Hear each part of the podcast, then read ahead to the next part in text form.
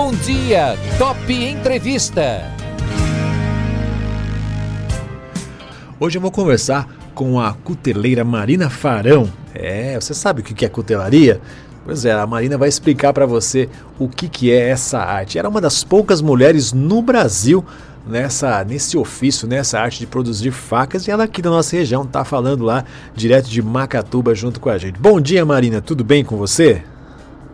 Oi, Eduardo, bom dia. Bom dia a todos os ouvintes da Top FM. Muito... É um grande prazer falar com vocês. Pois é, eu, eu já conheço o trabalho da Marina, trabalhei em Lençóis Paulistas durante um bom tempo e já conheci ela, mas acho que eu nunca tive a oportunidade de falar com você, né, Marina? Da, um oi, alguma coisa, mas pessoalmente para te entrevistar e falar um pouquinho dessa sua arte, desse seu ofício. Explica para os nossos ouvintes o que, que, que é cutelaria. Olha, é, primeiramente eu queria agradecer você né, pela oportunidade é, de ter aí é, um espaço né, para falar sobre essa uhum. arte milenar, pois é. mas que muito poucas pessoas têm, têm conhecimento. Uhum. Então, a cutelaria se resume em ser, é, para que todos entendam né, de forma bacana, é a arte de se fazer instrumentos cortantes, uhum. ou seja, de se fazer facas, canivetes, espadas. E esse, isso é o que nós fazemos aqui em Macatuba. Muito bem. E, e, e, Marina, como é que começou esse seu interesse por essa arte? Porque esse é um ofício que onde as pessoas imaginam, tem exige ali força, tem a forja, né? Porque você precisa deixar o metal ali do jeito pronto para poder criar uma faca. Como é que surgiu isso? E você sendo uma mulher? E ali a Marina não é dessas mulheres de dois metros e pouco, não. É, quantos metros? É uma moça, é uma mulher de um metro e quanto, Marina? Olha, eu tenho 1,51m. mas na hora ali da é, do uma do. forte, é, vem cá. É, mas pega no pesado aí, quem vê a Marina trabalhando fala: olha só essa mulher baixinha, mas ela dá nada, né? Como começou esse interesse pela, pela cutelaria, Marina? E, na verdade, assim, eu, fui, eu tenho um cunhado, né, um uhum. cuteleiro renomado, José Alberto Fosforelli. Certo. Ele já fez muitas facas, hoje ele ele deu uma parada com a história da cutelaria, faz muito pouco, mas é um cuteleiro excepcional. Sim. E ele estava com dificuldade de fazer as bainhas, as capas das facas. Uhum. E eu sou meio metida a achar que eu sei fazer as coisas, né? Então certo. eu fui lá ajudar ele a fazer as bainhas das, das facas. E você acredita que até hoje eu não me identifico com a história de fazer bainhas? e na época eu via ele fazendo as facas e, e trabalhando metal, como você disse, né? Moldando a história do fogo e vendo ele forjar. E eu olhei para aquilo e falei, nossa, eu acho que a minha história tá ali. e metida como eu sou, eu fui lá e fiz uma faca sozinha, sem orientação dele, sem, né, sem a permissão dele, né? E, e, eu descobri, assim, do nada, de uma forma assim muito, é, muito mágica mesmo, sabe? Veio, veio da alma mesmo essa história. E eu descobri que mesmo com as dificuldades todas, né, como você disse, é. com o trabalho pesado, o trabalho, o ambiente, né, não é um é. ambiente é, muito, muito, é, sei lá, muito, é, é muito propício, é, né? Porque é muito duro, tem fogo, tem, tem é, é, marte, é martelo que você usa? O que, que é aquele, aquela... É marreta, marreta. a gente usa muita marreta, é. então tem muita foligem de, Foi isso. de aço, enfim, a gente acaba ficando é, toda suja, então é, é, um, é um ambiente muito rústico, né, muito isso. bruto para a figura de uma mulher. Mas eu me identifiquei demais com isso. E depois disso eu nunca mais parei. Isso. E lógico, né? Porque ele me, me ajudou, me, me instruiu. Eu fiz cursos com outros cuteleiros, aprendi né, outras técnicas. Estamos aí. Isso está fazendo quantos anos, Maína, que da sua primeira faca até hoje? Olha, a minha primeira faca ganhou destaque na revista Magna em comemoração aos 500 anos do Brasil. Olha só. Eu, eh, eu participei de uma matéria na edição 67 da revista Magno, ao lado de grandes cuteleiros, né, de renomados uhum. cuteleiros. E eu fiz uma faca muito linda que se chamou a Cruzeiro do Sul, uhum. que foi em comemoração aos 500 anos do Brasil. E se foi, foi em 1999. Nossa. Foi dessa época para cá que eu me considero né, uma, uma cuteleira. E na época, nessa, nessa matéria, o Laércio me consagrou, Laércio Gazinhato é uma sumidade também, uhum. em se falando de, de cutelaria e conhecimentos gerais né, de facas. É, infelizmente ele não está mais conosco, ele, ele faleceu ano passado, mas deixou aí legados importantes né, para a cutelaria, para o meio, para quem se interessa e para quem gosta muito do assunto. Mas nessa matéria ele me consagrou, então, a primeira mulher do Brasil a fazer facas. Que legal, hein? Então, é a partir daí que eu falei, ah, peraí, é por aqui mesmo que eu vou. Ô, Marina, diga uma coisa, e, e, foi nessa época aí que isso deixou de ser um, um hobby, se é que pode ser considerado assim, para virar efetivamente uma profissão? Você tem essa data como, vamos, vamos dizer assim, o pontapé inicial de toda a coisa? Olha, assim, até eu ser apresentada à pastelaria, eu fazia um milhão de coisas. um milhão de coisas. Certo. É, assim, é, profissões e tentativas e uma série de coisas.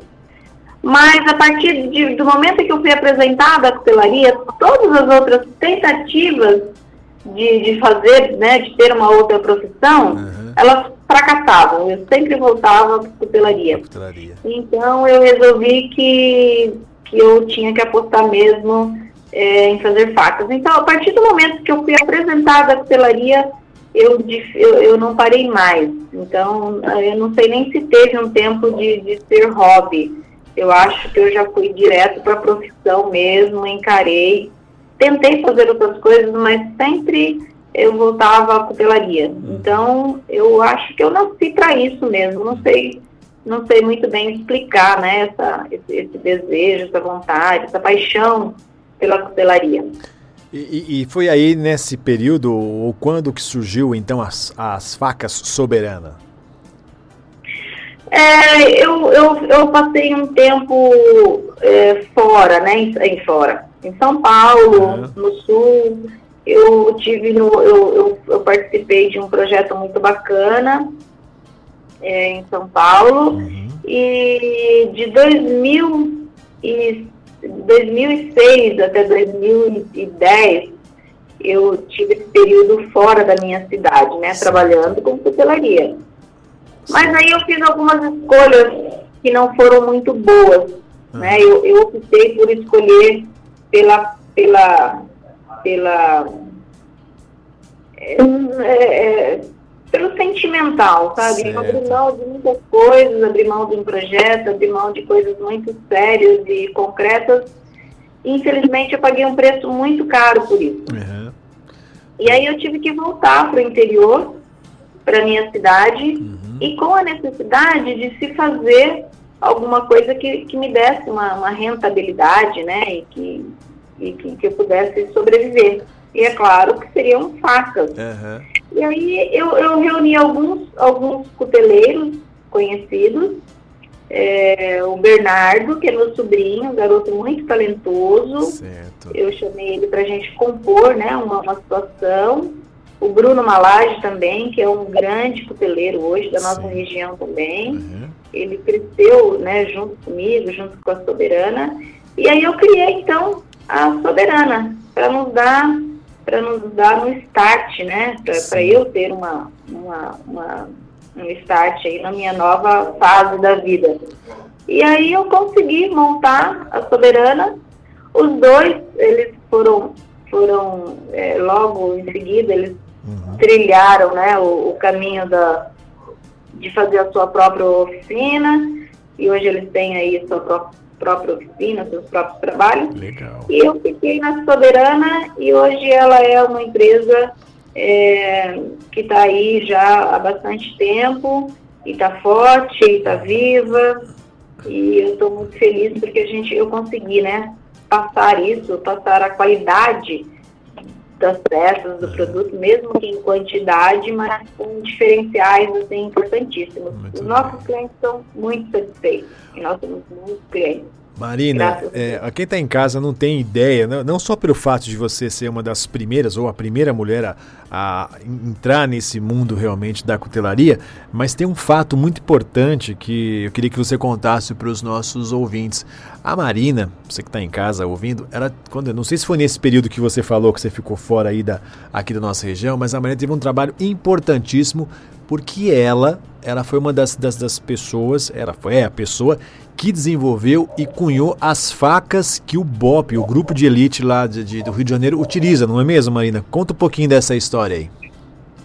Olha, essa é uma fase muito importante, um trabalho muito importante. Foi nessa época mesmo que eu fui convidada a uhum. participar de um projeto muito grande em conjunto com a Corneta Ferramentas do Brasil. Legal. E, nós desenvolvemos então um projeto que para mim e para muitas pessoas é um dos, um dos, projetos mais, mais bacanas, um dos melhores projetos de facas táticas militares feitas no Brasil. É. A Votan é uma faca pesada, uma faca robusta e ao mesmo tempo é uma faca desenvolvida para qualquer tipo de lida, né? Uhum. Então o BOP tinha uma necessidade e ele precisava de uma ferramenta que fosse eficaz, que atendesse as necessidades dele. E essa faca Votan, ela ficou seis meses de, é, em testes no BOP. Testes, né? E, é, foram uhum. seis meses testando e elas foram usadas assim 24 horas no dia. Nossa. Então passavam pelos, pelos instrutores, passavam pelos alunos que estavam fazendo o teste, ia para campo. É, foi realmente um, um, projeto do qual eu me orgulho muito, do qual eu aprendi muito, uhum. né? Porque nós tivemos aí é, experiências incríveis com esse projeto. Então, para mim, foi um, assim, um marco, realmente. É. O projeto Botão, além de ser um, projeto que eu participei, é um projeto que eu tenho paixão e tenho muito orgulho de dizer que é um dos melhores pro projetos de facas táticas militares do Brasil. Uhum. Sem falar, né, Marina, nessa, nessa participação sua em revistas específicas, você sempre está sendo aí entrevistada e mostrando o seu trabalho nas revistas especializadas, né? Inclusive, acho que tem até uma ah, por aí, mais por esse período, tem, tem coisa nova que você vai apresentar também, não tem? Tem sim, na verdade, é, a gente, nós tínhamos um projeto, né, um, um, projeto muito bacana, ele teve que, em função da pandemia, aí, ser, um, ser um pouco guardado, mas é. já está reativando, né, que é uma escola de cutelaria muito legal, uhum. eu tenho um projeto de poder dar uma contribuição, né, é, como, como, como ensino mesmo, né? Como informação, como levar a cultura. Então, ele está surgindo. Uhum. Então, quem quiser saber mais sobre cutelaria, vai ter que se informar aí, acompanhar as nossas redes sociais, que vai ter coisas bacanas aí para a gente poder falar e poder mostrar.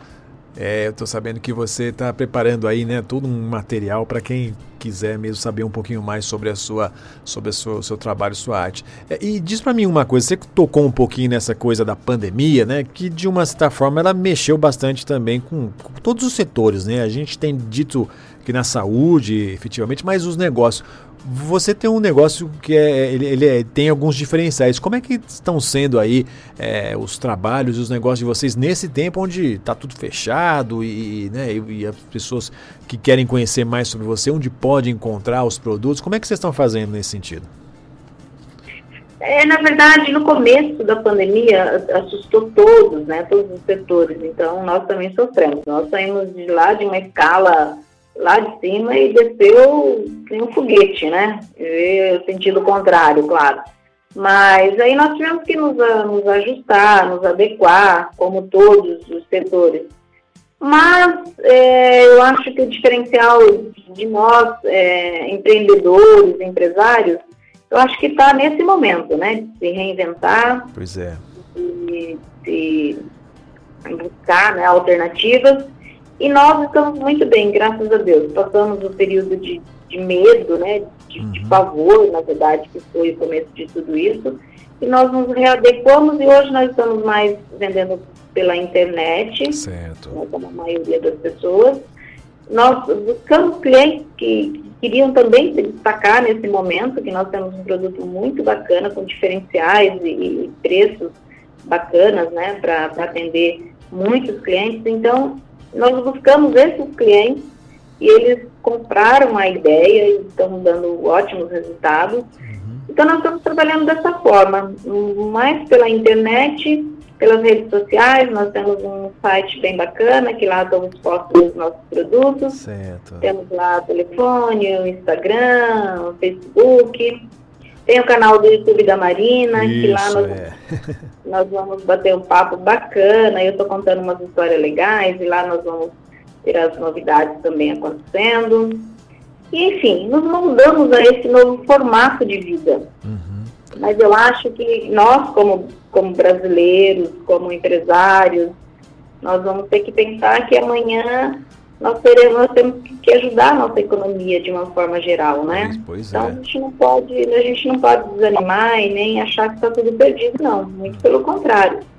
Acho que nós temos capacidades infinitas para passar por essas, né? E já passamos por tantas outras. Uhum. E estamos aí. Estamos aí para a gente fazer a diferença amanhã, né?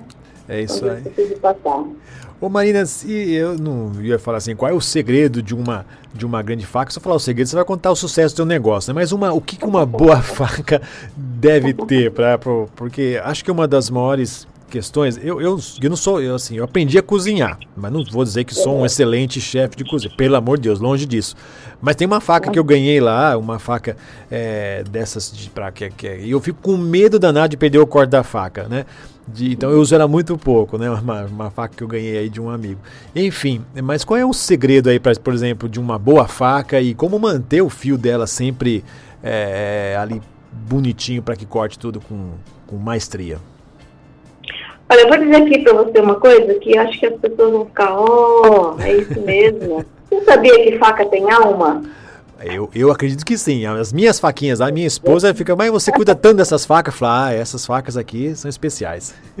É, mas eu estou falando no sentido, no sentido técnico mesmo. Uhum. Porque dentro da, da, da, do arco né, tem toda uma estrutura que nós chamamos da alma da faca. Certo. E nós precisamos saber lidar com essa estrutura.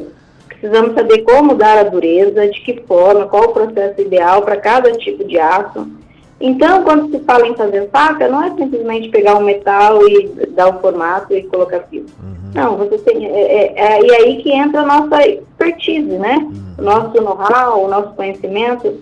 Então, uma faca para churrasco ela tem que estar numa dureza certa, uma faca para sashimi tem que estar numa outra dureza. O aço inox ele é usado um certo processo, o aço carbono tem um outro processo. Uhum. Você percebe que, que nós estamos falando de coisas bem técnicas para que a faca fique bonita e chegue até você. Pois é. Então, então, então não é tão simples assim. E é isso que eu quero mostrar, né? E é isso que eu quero conversar mais. Uhum. É, de buscar a alma mesmo da faca, de desvendar essa, essas, essas técnicas, enfim. Mas você tocou num, numa coisa assim também que é fundamental. Não adianta nada eu, eu conhecer a alma da faca, eu entregar uma faca bacana para você e você não saber cuidar da sua faca. Então é um ponto crucial, porque é, é importantíssimo você saber guardar, você saber conservar, você saber é, manusear a faca. Então tem toda uma, uma série de, de etapas né, que você tem que seguir, que você tem que querer conhecer e saber para que você tenha aí uma satisfação muito bacana na sua cozinha, no seu churrasco. Hum.